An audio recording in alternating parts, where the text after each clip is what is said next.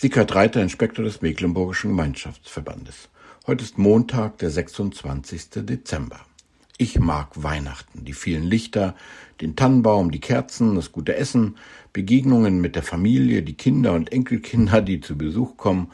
Und natürlich mag ich auch Geschenke, sich etwas überlegen und damit Freude bereiten. Und ich mag auch Geschenke bekommen, ein gutes Buch oder was auch immer. Weihnachten ist einfach schön. Gottesdienste und Krippenspiele, Musik und Begegnungen. Und die Weihnachtsgeschichte, die mag ich auch. Am Heiligabend wurde sie wohl in allen Kirchen und Gottesdiensten gelesen. Es begab sich aber zu der Zeit. Naja, ihr kennt sie ja. Der Lehrtext für diesen zweiten Weihnachtstag greift eine Szene aus der Weihnachtsgeschichte noch einmal auf. Die Hirten kamen eilend und fanden beide, Maria und Josef, dazu das Kind in der Krippe liegen. Da sie es aber gesehen hatten, breiteten sie das Wort aus, welches zu ihnen von diesem Kind gesagt war. Die Hirten waren die, denen die Botschaft zuerst und direkt auf sehr ungewöhnliche Weise mitgeteilt wurde.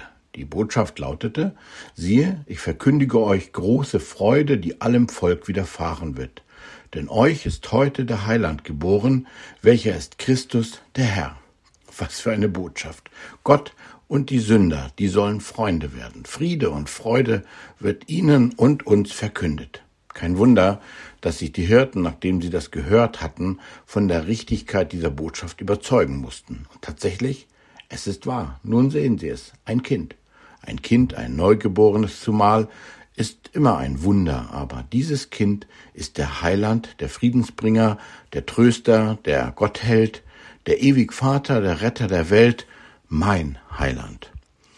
Wenn dich etwas so umhaut, weil es so eine großartige Nachricht ist, dass du sie eigentlich gar nicht fassen kannst, und dann ist sie auch noch für dich bestimmt, kannst du dann davon schweigen?